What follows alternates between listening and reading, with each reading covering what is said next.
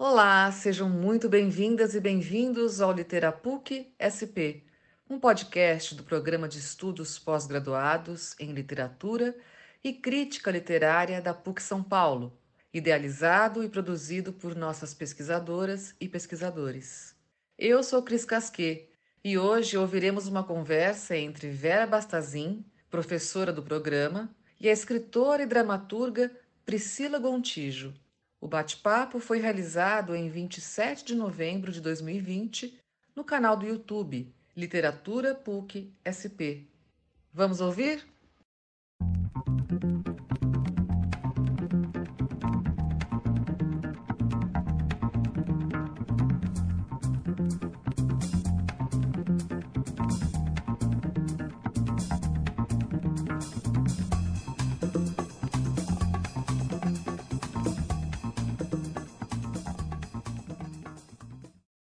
Olá, bem-vindo mais uma vez ao nosso canal de literatura e crítica literária da PUC de São Paulo para falarmos sobre livros, livros, leitura, formas de ler, aprender com a literatura, buscando sempre novas perspectivas para olhar, para entender o mundo, para entender a nós mesmos. Lembro que esse programa nasceu e continua acontecendo com o objetivo de sugerir leituras, despertar, alimentar a reflexão sobre o poder e o prazer que o texto literário nos oferece.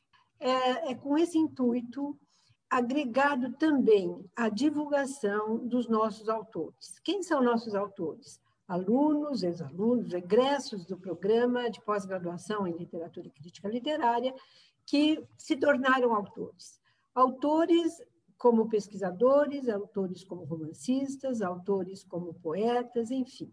É nessa perspectiva que nós trazemos hoje uma pessoa bastante querida de todos nós, que é a Priscila Contijo. A Priscila é, é escritora, dramaturga, roteirista, pesquisadora, titulou-se no programa uh, em 2018 e hoje é doutoranda também. Uh, ela é nossa convidada em função das suas produções, suas produções como romancista e também como roteirista. Uh, formada em letras, na área de letras, em francês e português, a Priscila dedicou a sua pesquisa de mestrado já às questões da narrativa é, e dedicada também ao teatro, à dramaturgia. Priscila tem é, ganhado inúmeros prêmios como roteirista, já colocado no palco e tendo a oportunidade, e nos dando a oportunidade de conhecer em cena o seu trabalho, mas também, eu diria particularmente, como escritora, como romancista. É, o seu primeiro romance, Peixe Cego, foi um lançamento pelas Sete Letras, foi finalista do Prêmio São Paulo de Literatura em 2017. Em 2016, esse mesmo livro também ganhou o Prêmio Sesc. Uh, e daí vieram outros, e uh, nesse momento, né, de uma forma bem uh, atual, né, é o último, seu último romance. este último romance o Som dos Anéis de Saturno, nós vamos conversar um pouquinho mais com ela, porque ele está saindo do forno, vamos dizer assim.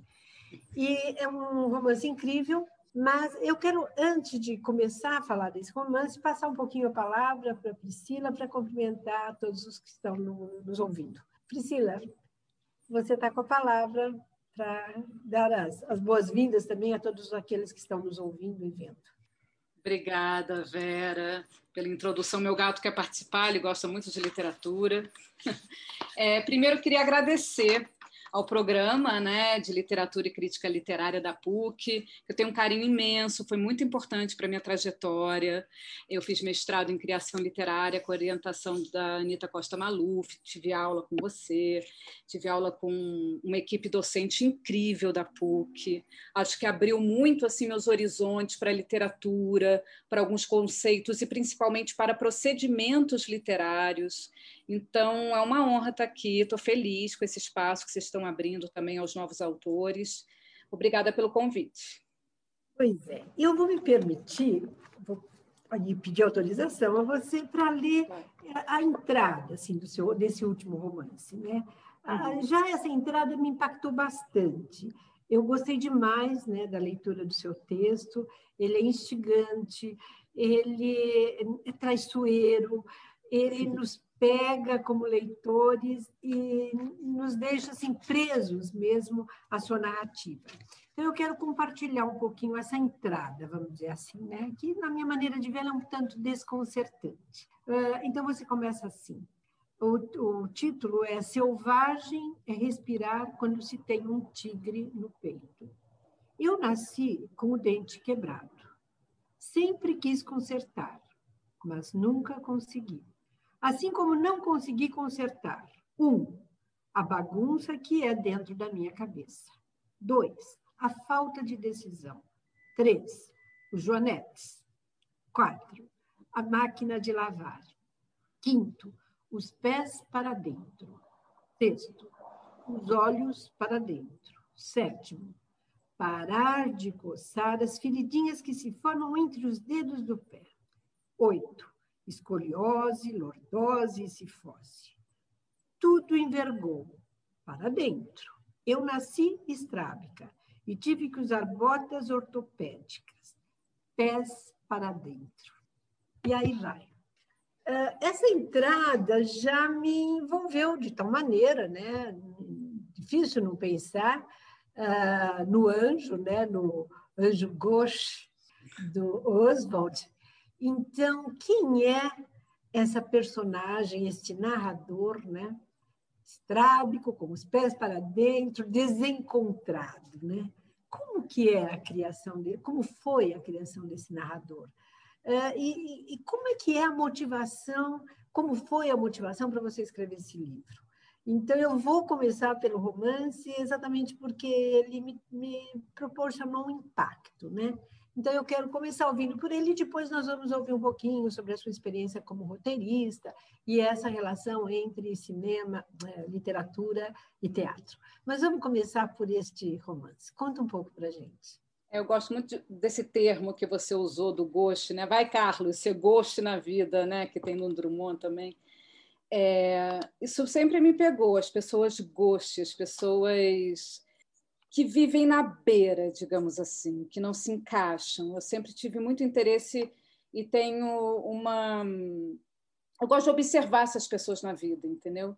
Então, essa menina, essa voz, ela surge dessa observação, ela surge também de uma memória é, e, na verdade, de uma dicção, né? Então, em primeiro lugar, veio o tom dessa personagem. É, a maneira dela falar, de acordo com as minhas leituras também, obviamente, porque tudo, as leituras também inspiram muito, na, na, na, pelo menos na minha escrita, veio esse tom. O tom dessa menina veio. E, na verdade, ele é antigo, porque esse primeiro texto que você leu, ele é muito antigo. E eu tinha ele, não sabia o que fazer com ele, eu gostava dele, até que eu comecei a investir nessa voz. E veio um romance inteiro. Então, eu acho que a primeira coisa que surgiu, além das minhas observações de gostar dessas personagens no limiar, nesse lugar de beira, nesse lugar à margem, além disso tudo, porque essa personagem ela é, ela está na beira, é, eu acho que essa voz, esse tom, essa dicção, quando eu descobri ela, o romance se desenhou, entendeu? Eu deixei essa menina me guiar. Eu acho que eu, quando eu me abri a ela, quando eu falei, eu vou me abrir a você, eu vou me abrir a essa voz, me conduza, eu acho que ela me guiou assim como um, um Virgílio, entendeu? Pelos caminhos do inferno, do paraíso, do limbo. Mas essa questão do inferno, do paraíso, tem um contexto da loucura, né? É muito marcante. E o que me impressionou é assim, é, como você consegue despertar essa questão no teu leitor. A gente vive a angústia da menina, da visita, né, das tias, da relação com a mãe. Qual é a sua experiência? Como é que foi escrever, eleger essa temática, escrever sobre isso e, e conseguir chegar ao leitor como você chega, entendeu? Qual foi? Qual é a sua experiência? Como é leitura? É uma experiência de vida? Como é que isso foi construído na sua literatura?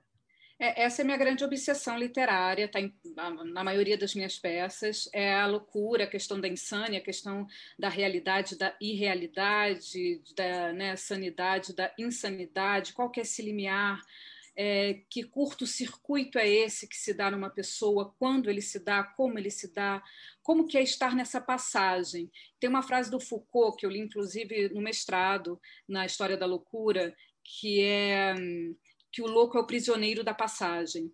Eu acho esse estado muito angustiante e muito solitário. É, e é um estado de beira, né? Porque você está aqui e não está, você porque na história da loucura, é, como o louco ele era expulso da cidade, né? Ele vai contando, estou falando bem de modo vulgar, ao grosso modo, mas é, o louco ele era expulso, era, um, era uma pessoa que não, não, tinha, não podia fazer parte ali da sociedade e ficava no navio. Então, além de ter né, uma separação, uma cisão dentro de si mesmo, ele ainda tinha essa separação estando no mar à deriva e depois ele ainda tinha porque ele era é, colocado, abandonado numa cidade estrangeira, ainda tinha uma língua estrangeira que ele tinha que enfrentar. Você imagina essa condição? É o prisioneiro da passagem mesmo, é perfeito.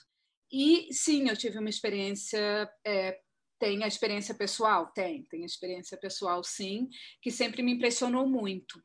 Eu frequentei manicômios muito jovem para visitar minha tia, isso é real, e eu acho que eu era, eu era muito nova, eu era uma criança, e eu acho que isso me deixou muito impressionada então, isso é é um fato que marcou tudo que eu escrevo depois. Eu tinha muitas perguntas, aquilo foi um vaticínio, parecia, porque eu achava que aquilo acontecia a todas as mulheres. Eu realmente achava que todas as mulheres poderiam enlouquecer, porque eram as mulheres da minha família que enlouqueciam, ou que se dizia que enlouqueciam, porque hoje em dia eu questiono, eu acho que algumas não me entravam no padrão e, e, eu sou de uma família mineira, muito católica. Então, tem uma época aí também, tem, tem várias questões que eu queria destrinchar.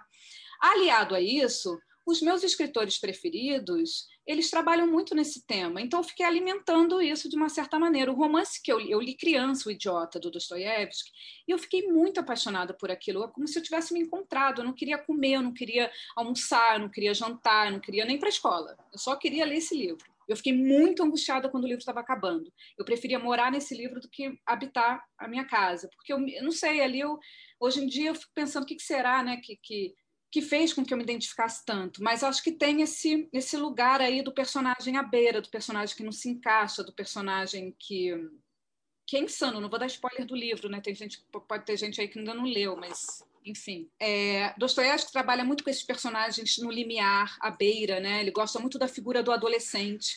E essa menina protagonista, ela é uma criança que vai virando adolescente, né? Então, além de tudo, também tem essa passagem da infância para a vida adulta, que também é um lugar perigoso, que também é um lugar de instável, movediço, até porque geralmente o primeiro surto ele é na cidade, ele é a partir dos 17, 18, né? Esquizofrenia é uma é uma demência precoce, né? E eu estudei isso tudo ao longo da minha vida porque eu queria entender mais sobre sobre esse lugar, esse esse inferno, né? Porque acho que quando as pessoas ouvem falar da loucura, é, é muito diferente de você conviver, né? De você estar lá, de você ver um hospício, né? É um lugar muito aterrorizante para uma criança. Então, acho que isso me marcou. E o estigma também que os loucos é, vivem também acho terrível. Acho que é uma coisa também que acho que tem, tem que sair desse tabu. Eu gosto muito de temas tabus porque acho que eles têm né, tem que vir à tona, vir a público, ser debatido também de alguma forma. Apesar do meu livro não ter engajamento nenhum, eu acho que é um livro é, totalmente tem um lirismo, vai para um outro lugar, mas pelo menos sei lá, ele dá a mão para quem estiver sofrendo é, ou conhece alguém, ou tem dúvidas, ou como eu tive com, com, com os escritores que eu li, entendeu? Nelson também é, é, outro autor que trabalha muito nessa chave, que eu gosto muito, a Virginia Woolf.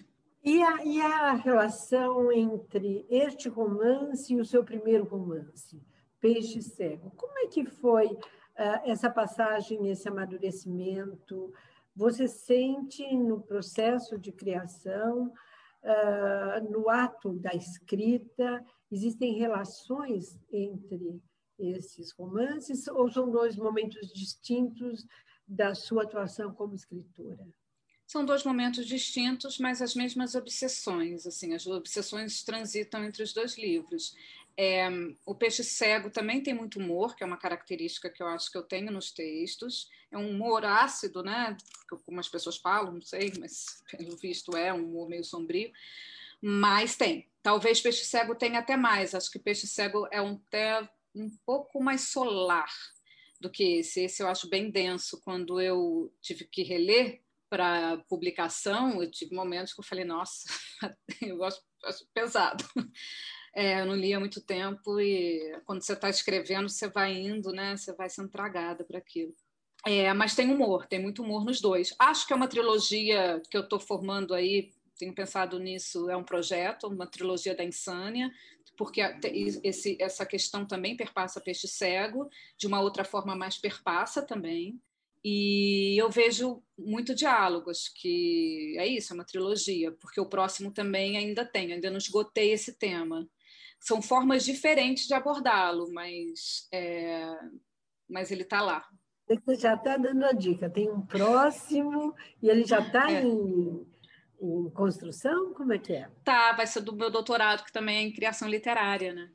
Vai ser um processo que que foi muito importante, né? Inclusive, falar disso, acho que é importante no mestrados, que a Anitta também, as aulas da PUC, eles tiveram muito muita delicadeza, muita generosidade de acompanhar esse processo, porque criação literária é um gênero, a linha de pesquisa é nova, né, no Brasil, pelo menos. É muito delicado, né, você entrar numa criação, né, ali que está emergindo de outra pessoa, e eu acho que que o mestrado teve essa, esse diálogo muito uh, potente, sabe, para a criação do livro. Agora surge uma, uma curiosidade, assim. É, o que, que chegou primeiro para você? O teatro ou a literatura? Olha, boa pergunta. Ninguém nunca me fez essa pergunta. Foi a literatura, engraçado, foi a literatura, né? É, e o teatro veio logo depois, foi meio junto mas eu era muito leitora, então acho que foi a literatura. E eu escrevi poemas muito jovem. O que, que acontece? Eu, talvez acho que ambiente melhor uh, o fato. Meu pai é escritor, minha mãe também é jornalista, os dois são jornalistas e escritores. Então a minha casa era uma casa de, de artistas, de intelectuais. Assim, se falava muito. Por que, que eu fui ler Dostoiévski também tão nova? Porque eu ficava ouvindo falar daquele nome e eu queria saber. A minha casa era uma espécie de mil e uma noites. Então, acho que a minha insônia vem dali, porque eu queria ficar ouvindo o assunto do, do, do, das pessoas, dos escritores, e ficava ali meio insônia no corredor, tentando é, ouvir o final das histórias. E era uma casa que o Otto Lara Rezende estava, o Rubem Braga, o Fernando Sabino, o Paulinho Mendes Campos, os mineiros, que meus pais são mineiros, né? então eles vieram, é, eles trabalhavam juntos nos mesmos jornais. Meu pai trabalhou com Nelson, né? Eu acho que isso alimentou o fato de eu gostar de literatura, não tem como dizer que não. Acho que eu fui pro... Eu não li, eu, não, eu nem passei pelo é, Monteiro Lobato, eu não, eu não, eu não li os, o, é, infantos, livros infantos juvenis, porque eu queria, eu queria conversar com aqueles adultos, eu queria conquistar, agradar aqueles adultos. então, acho que isso é, é uma questão que eu fui antes para a literatura, mas logo depois eu me apaixonei pelo teatro, e aí eu fui para o teatro. Agora, você diz, eu fui para o teatro Sim, você foi para o teatro, é, mas voltei, né, voltei. É. Tá aí a pesquisadora, tá aí a leitora, é. tá aí a romancista, né? E eu te pergunto, em que medida a escritora, roteirista, romancista, dramaturga, pesquisadora, é, é, essas todas são atividades que se complementam. Elas se complementam mesmo para você ou uma se sobrepõe à outra? Como é que você vê isso? É, é, uma coisa também que a Faculdade de Letras é, da PUC, né, que eu fiz é, francês e inglês, e também é, eu estudei teatro, né, na Faculdade de Letras. Então, teatro é literatura, né, que a gente separa também um pouco. Eu mesma separo e tal, mas não é literatura. Agora, então está tá, tá interligado. São maneiras diferentes de escrever? São, são maneiras diferentes são é, dinâmicas diferentes, né? Porque o teatro tem a questão do diálogo. Acho o teatro muito difícil de escrever, acho muito difícil, porque é muito mais limitado. Você não pode descrever uma situação. Como é que você vai ter que estar na ação? É, o, o Antunes falava que ser dramaturgo é mais difícil que ser piloto de Fórmula 1 no CPT, ele falava isso. E também, quando eu falo fui para o teatro, né? Eu fui, mas olha só, eu trabalhei com Antunes Filho e com a Bujanra, que são pessoas muito ligadas à literatura. Vamos falar literatura. Quando eu falo literatura, não estou querendo separar do teatro, não, é só para a gente entender no sentido de romance, de prosa, né? E tanto que eu fiz Policarpo Quaresma com Antunes, né? Inclusive enquanto eu estava é, eu fiz junto com a graduação, eu, eu atuei né, no Policarpo Quaresma.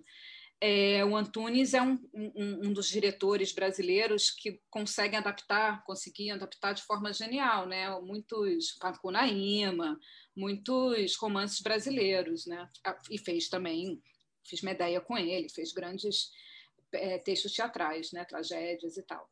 O Abu também muito ligado muito ligado em literatura. Eu li Fausto por causa do Abujanra, porque a gente estudou Fausto. Eu li muita coisa, muita prosa também, além de teatro com o Abu. Então, acho que sim, as duas coisas se perpassam e acho que a minha literatura ela está muito linkada ao teatro, assim. Acho que ela é uma literatura.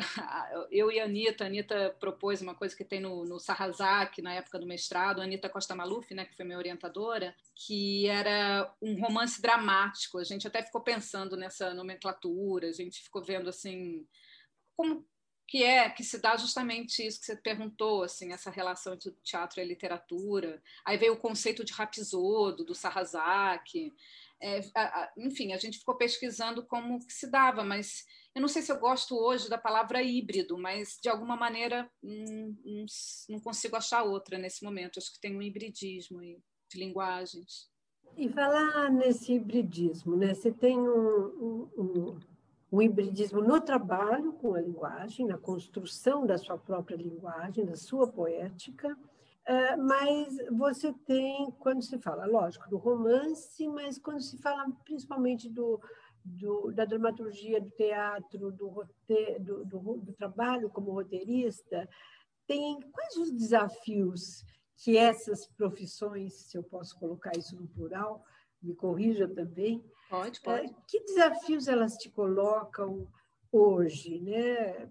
Como profissional desafios no sentido linguístico? É, tanto no, no, no, sentido da poiesis, do fazer, né? Uhum. da qualidade poética da linguagem, a qualidade poética da linguagem no texto, a qualidade poética da linguagem no palco, a qualidade poética no trabalho de roteiro. Né? É, eu, eu entendi. Eu, eu acho que, enquanto você falava, tem uma coisa que diferencia, sim, que é no romance, o romance eu acho que eu sou mais livre na literatura de prosa, eu acho que é onde eu sou mais livre. O Bakhtin fala que o romance é um gênero muito aberto, né? E eu gosto muito do Bakhtin, né? Que, enfim, cunhou o termo polifonia para as obras de Dostoiévski. É, e ele fala que é um, que é um gênero plurilinguístico, né? É, é, é, é, é, um gênero muito aberto que, que, que, que dialoga com outras linguagens. Né? Pode, uma carta pode estar no romance, um diálogo, um bilhete, uma notícia de jornal. Né? O, o romance ele tem essa característica de, de dialogar com diversos outros formatos. O teatro é mais difícil e o, o, o roteiro também. O roteiro é, um, é mais fria a escrita do roteiro. O roteiro é uma escrita muito não sei nem te dizer assim, é, é rigorosa, mas o, todos são. O romance também é muito rigoroso, o teatro muito, também exige muito rigor. Mas o roteiro ele tem um método, uma maneira, um formato muito específico, muito conciso, muito então, também não é fácil de escrever, nada é fácil, não é fácil, é difícil, porque você tem que também encontrar uma poética ali no meio daquela geladeira, porque é, é, uma, é uma dinâmica muito mais árida. E outra coisa, é muito raro fazer um roteiro meu, entendeu? No Brasil, pelo menos, você conseguir viabilizar um roteiro de sua autoria, eu geralmente estou escrevendo a ideia dos outros. Então também tem essa diferença. é um trabalho, é um ofício.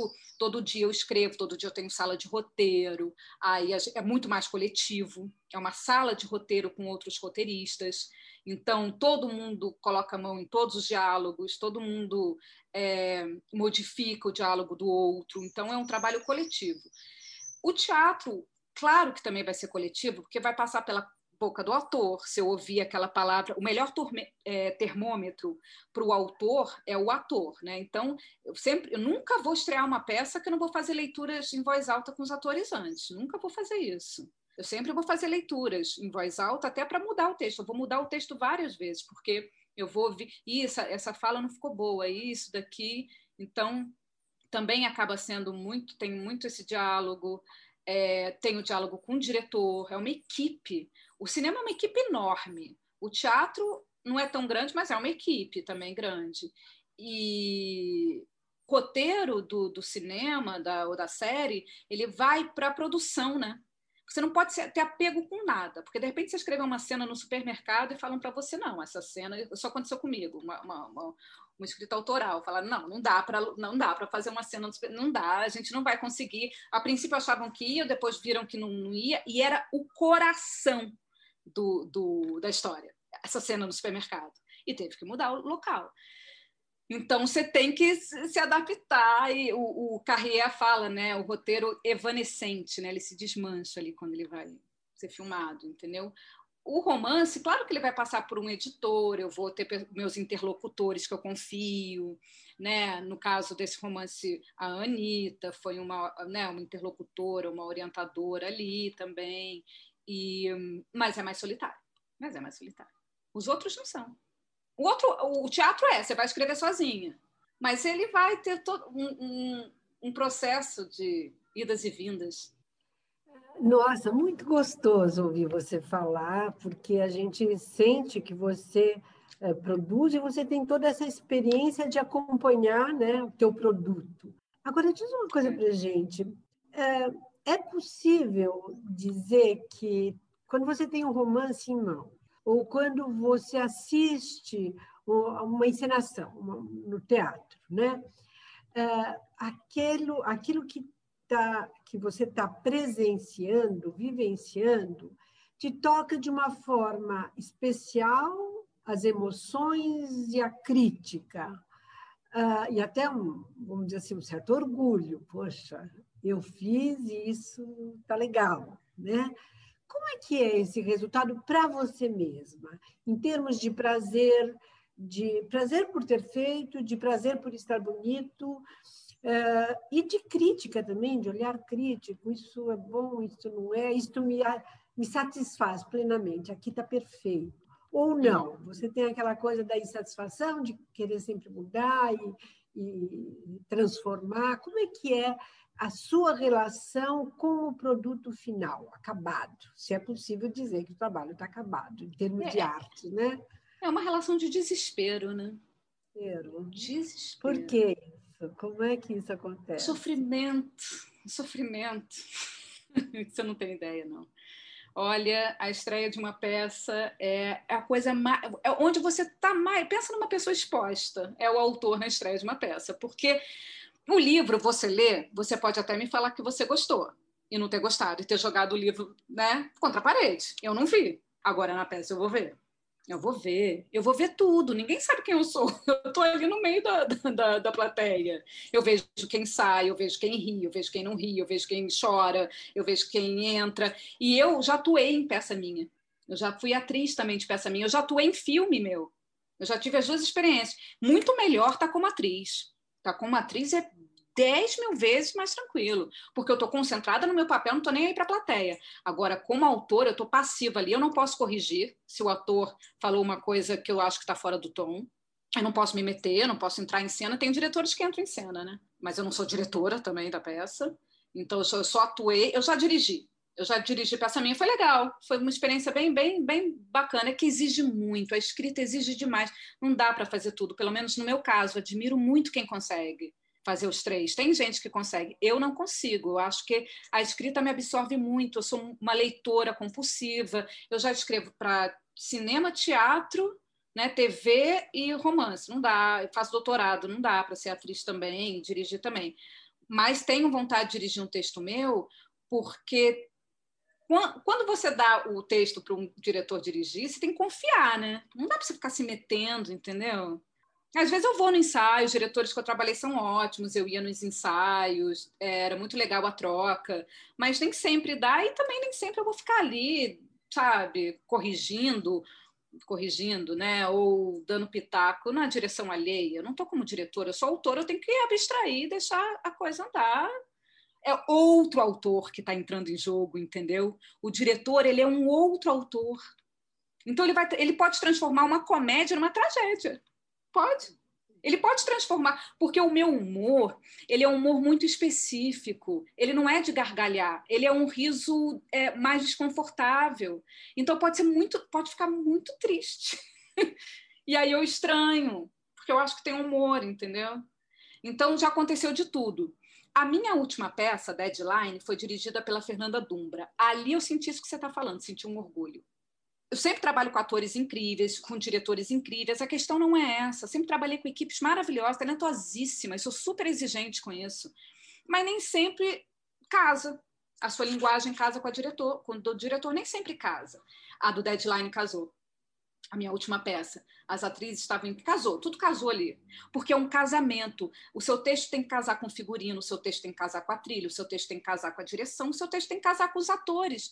Às vezes os atores são incríveis, mas eles não têm embocadura para o seu, seu texto. É, é, entende? É, é uma... Esse casamento é delicado, né? Muito delicado. Então, é nervoso. Dá muito nervoso, é muito tenso. Nesse sentido, você está colocando muito a questão, é, você como produtora, né, escritora, produtora, é, a relação com o, o, ator, o diretor, o produtor, né, o figurinista, é, e a relação com o público? Como é que é? Como é que você recebe isso? Porque também são é, recepções diferentes em relação ao seu trabalho, né? E como que isso chega a você? Né? Como é que isso bate? E um pouco mais, eu queria que você dissesse, né? Como que no ato de construir um texto, no ato de pensar um, uma peça teatral, como que isso interfere ou não o pensamento no receptor, né? no espectador, naquele que vai receber o seu trabalho pronto para enfim, usufruir aquele trabalho. Você pensa nesse leitor, nesse espectador, ou o trabalho tem um fluxo tão intenso que você se desliga disso? Não, então, eu penso. Eu penso, porque a pessoa sai de casa, comprou, comprou uh, o ingresso, é, vai lá assistir a peça. É, é, difícil não pensar no espectador no teatro, tão difícil. Até porque eu tenho experiência da atriz, então eu já estive no palco, eu tenho esse conhecimento da palavra no palco, a palavra que comunica. A minha primeira experiência é, com teatro foi como atriz, então acho que eu penso sim no público, não de uma forma vou escrever isso para agradar, ou vou escrever isso para ter adesão, porque não, eu não consigo. Eu até, eu até penso, até ah, gostaria, né? Que isso aqui desse certo, que desse público, que bombasse, eu quero. Mas aí, na hora que eu estou escrevendo, eu não consigo, vai para um outro caminho, eu acabo entrando numa coisa mais da língua mesmo, mais. É...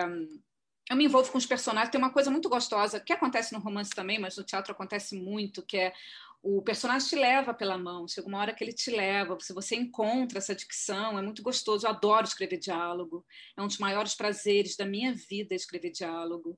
Então, eu acho que eu penso no público e não penso. Eu penso num determinado momento, mas aí quando eu estou escrevendo a peça eu esqueço. Sabe por quê? Eu acho que foi o Joyce, não sei se foi o Joyce que falou para um escritor que estava sofrendo de bloqueio de criação, ele falou assim: você está bloqueado porque você está colocando o aspecto crítico antes do lírico entrar. Então, se eu ficar pensando muito, eu já sou muito racional, eu já sou muito crítica, autocrítica, crítica com os outros e autocrítica. Se eu ficar pensando no público, eu não escrevo.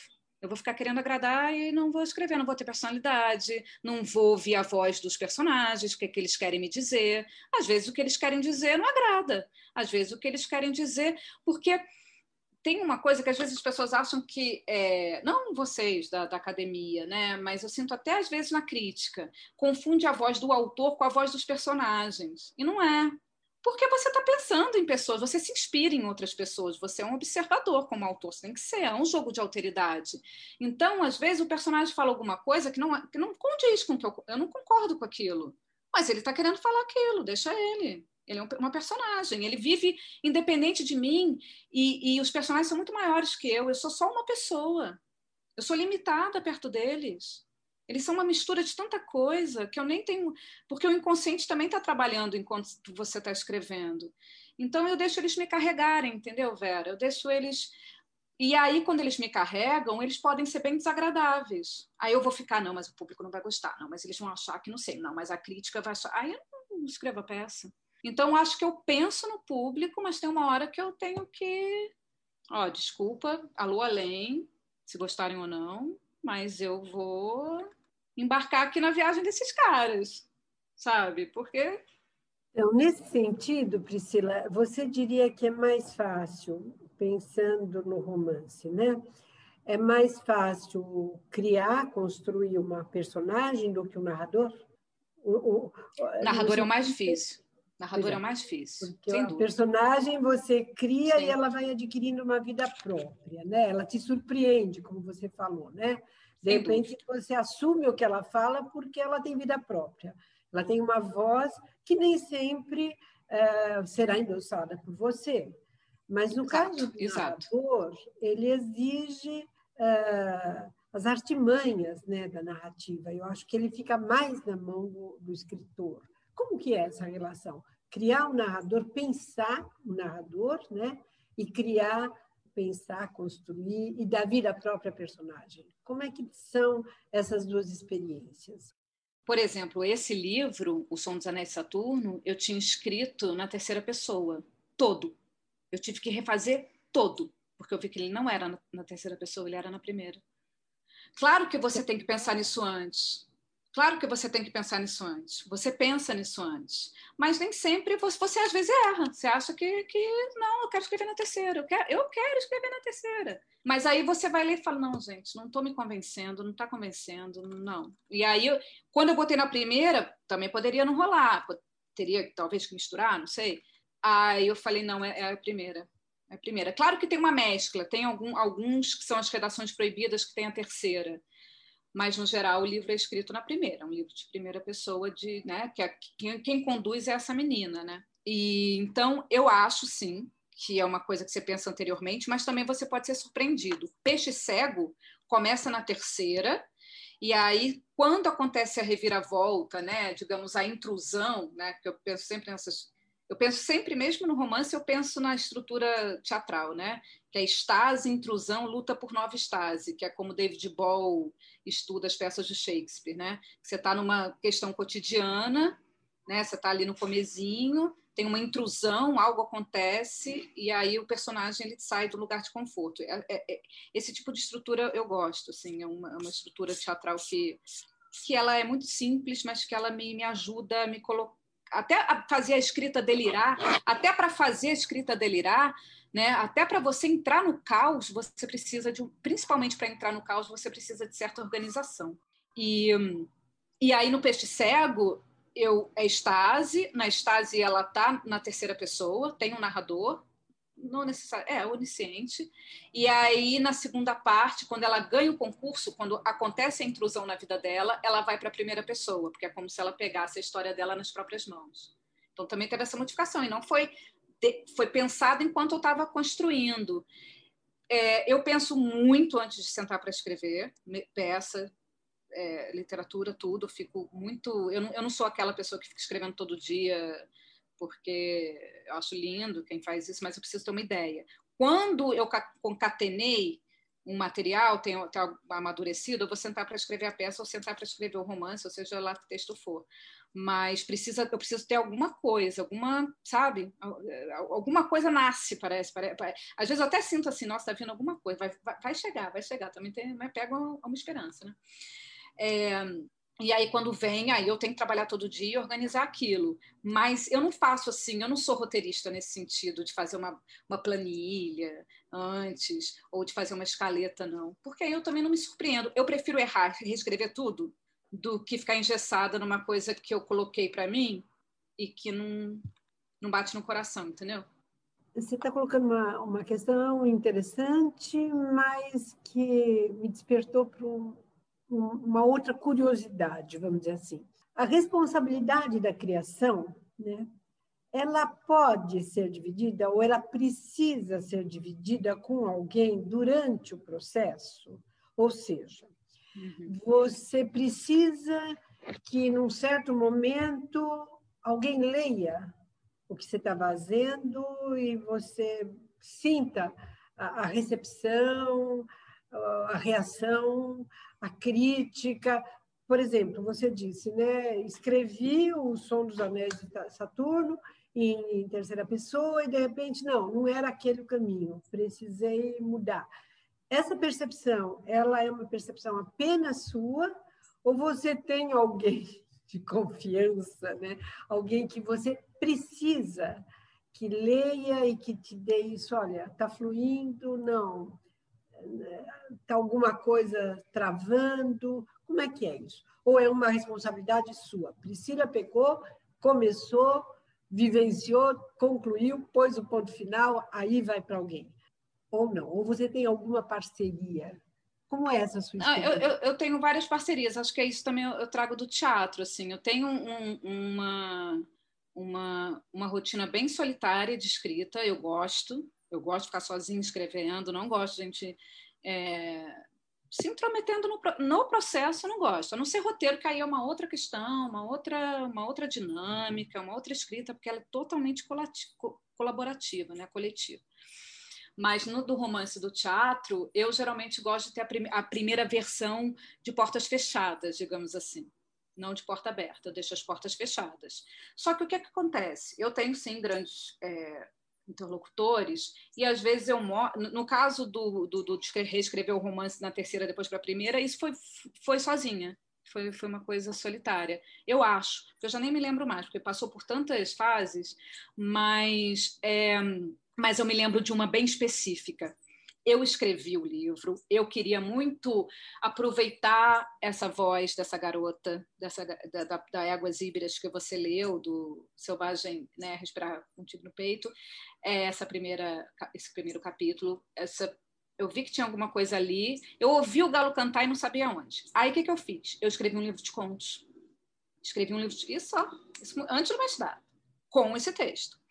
E aí sim, eu tive uma interlocutora, a Nanete Neves, é, até agradeço ela no livro, ela foi uma revisora. Eu pedi para ela revisar, eu queria que ela revisasse o livro. O livro, para mim, era um livro de contos. Aí ela leu e falou: Isso daqui não é um livro de contos. Eu acho. Ela foi super. Não, ela foi super educada, super tranquila, não falou assim.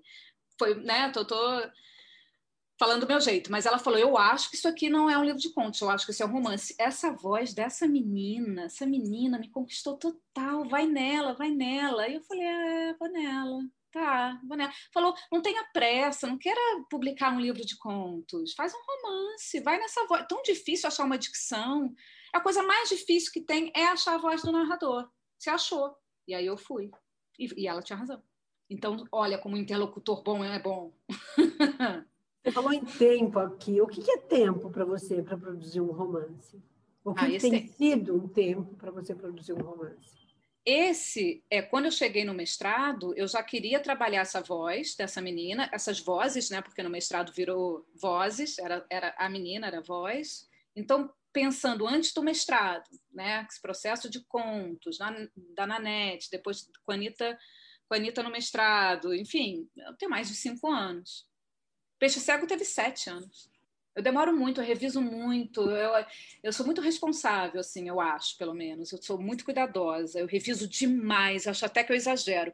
A última revisão desse livro, chegou uma hora que eu liguei para um interlocutor meu, chamado Donizete Mazonas, amigão meu, que ensinou minha primeira peça teatral, Soslaio, no Sesc, que estreou no Sesc Paulista na época. Eu era menina, tinha, não tinha nem 30 anos. E aí eu falei para ele, mostrei para ele a minha nova revisão, que eu estava cortando muito o texto, cortando para caramba. Ele virou para mim e falou assim: para, meu Deus, você está mudando todo o texto. Priscila, você está numa lógica agora racional do roteiro que você está escrevendo, que não tem nada a ver com a sua lógica de quando você escreveu o livro, porque é isso, eu escrevi há muito tempo atrás. Demora para publicar, né? E aí ele me segurou, foi importante, porque eu já estava escrevendo outro livro. Bom, Priscila, nosso papo está uma delícia. Eu ficaria te ouvindo por um grande tempo aí. Mas a gente já está chegando ao final. Eu queria que você dissesse um pouco eh, como que as disciplinas do curso, né, o programa de literatura e crítica literária, eh, foi muito tranquilo você escolher esse programa? Era, era por aí mesmo que você, você tinha clareza disso? Você foi tateando? Como é que foi essa tua escolha?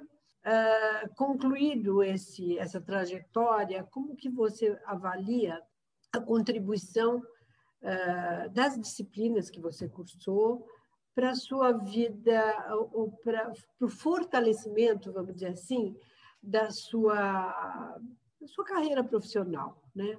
Uhum. As, houve realmente uma ajuda, houve alguns uh, desvios que você reviu, teve que rever.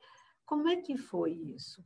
Nossa, foi, foi fundamental. É, eu acho que foi um processo de, de encontro mesmo, porque é, me ajudou nessa organização, nesse, a, a, na criação de entender melhor os procedimentos literários, de conhecer outros procedimentos literários, de entender essa questão, por exemplo, questão do narrador. Tudo isso, tanto a, o mestrado, né, quanto a graduação também, mas mais o mestrado, o mestrado aprofunda né, mais nisso, não tem como, da questão do narrador, é, eu aprendi muito ali na na pós-graduação em literatura e crítica literária.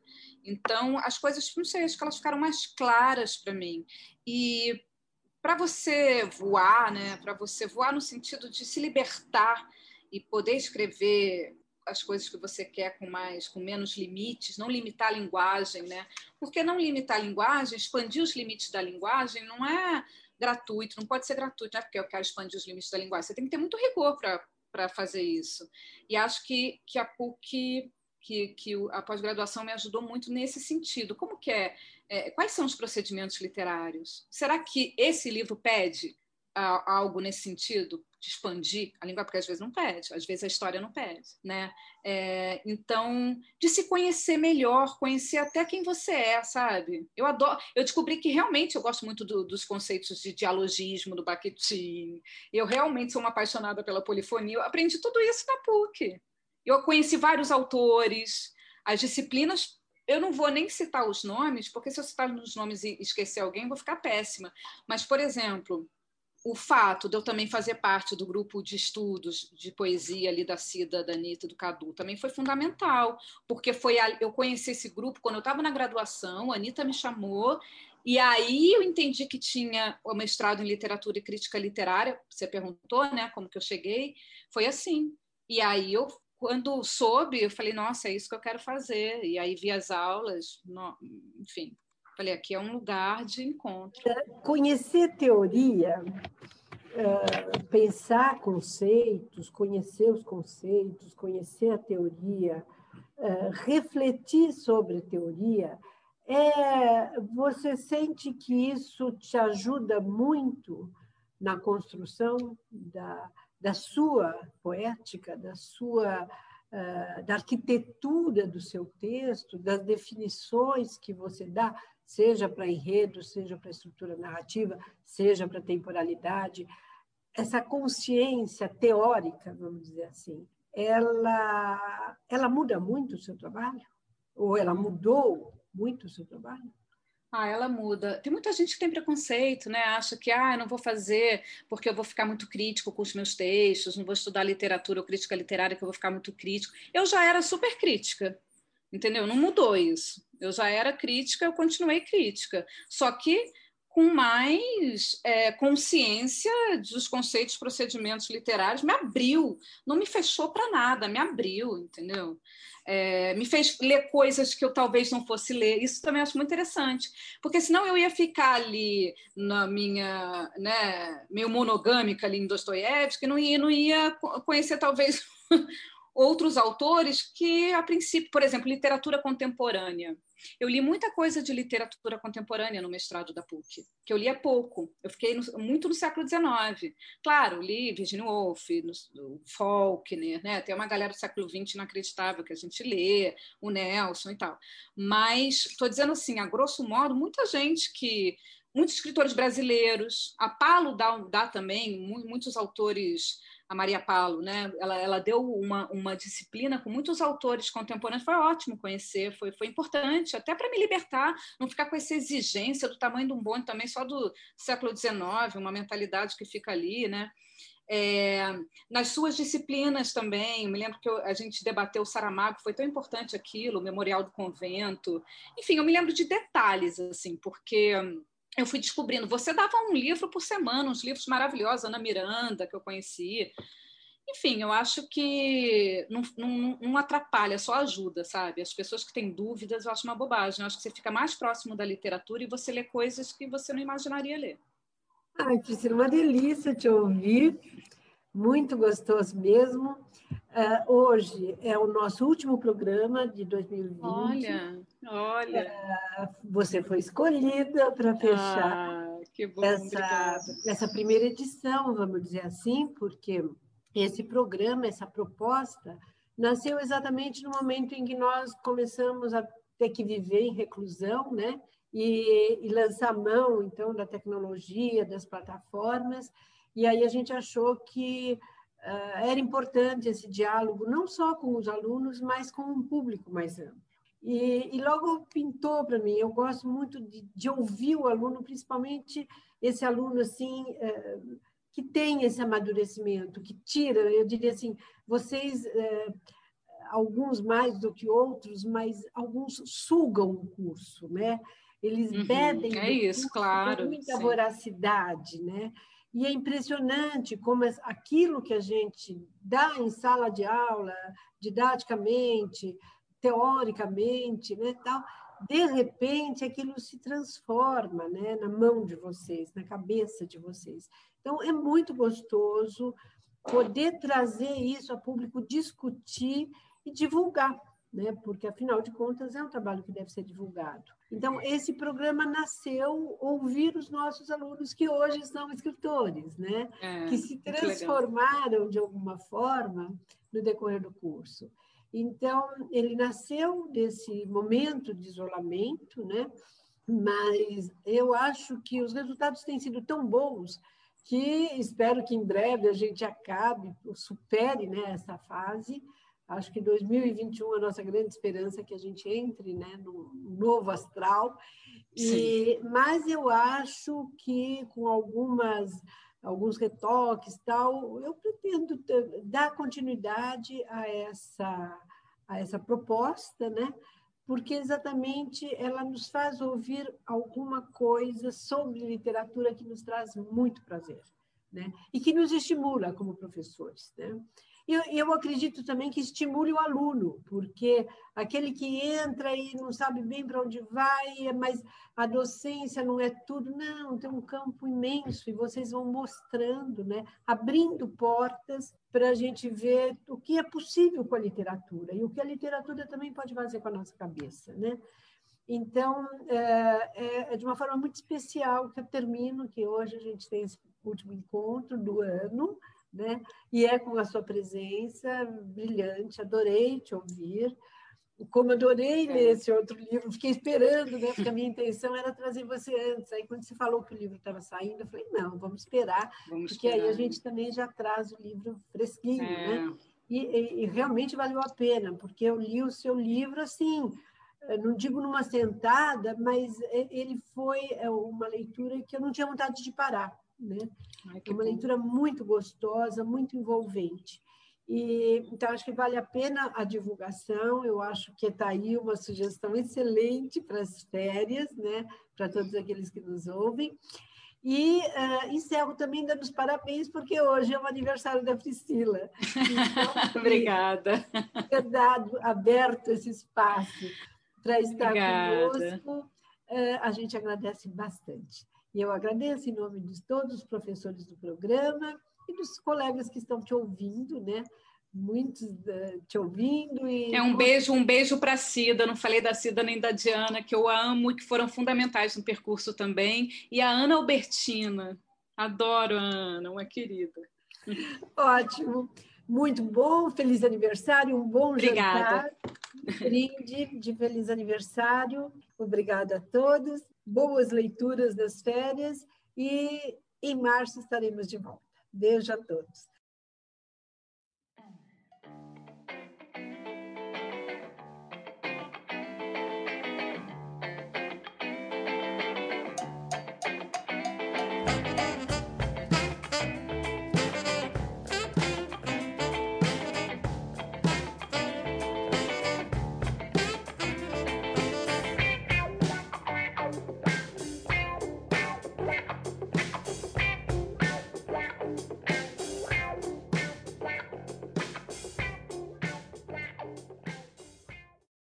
E assim terminamos mais um programa Literapuc SP.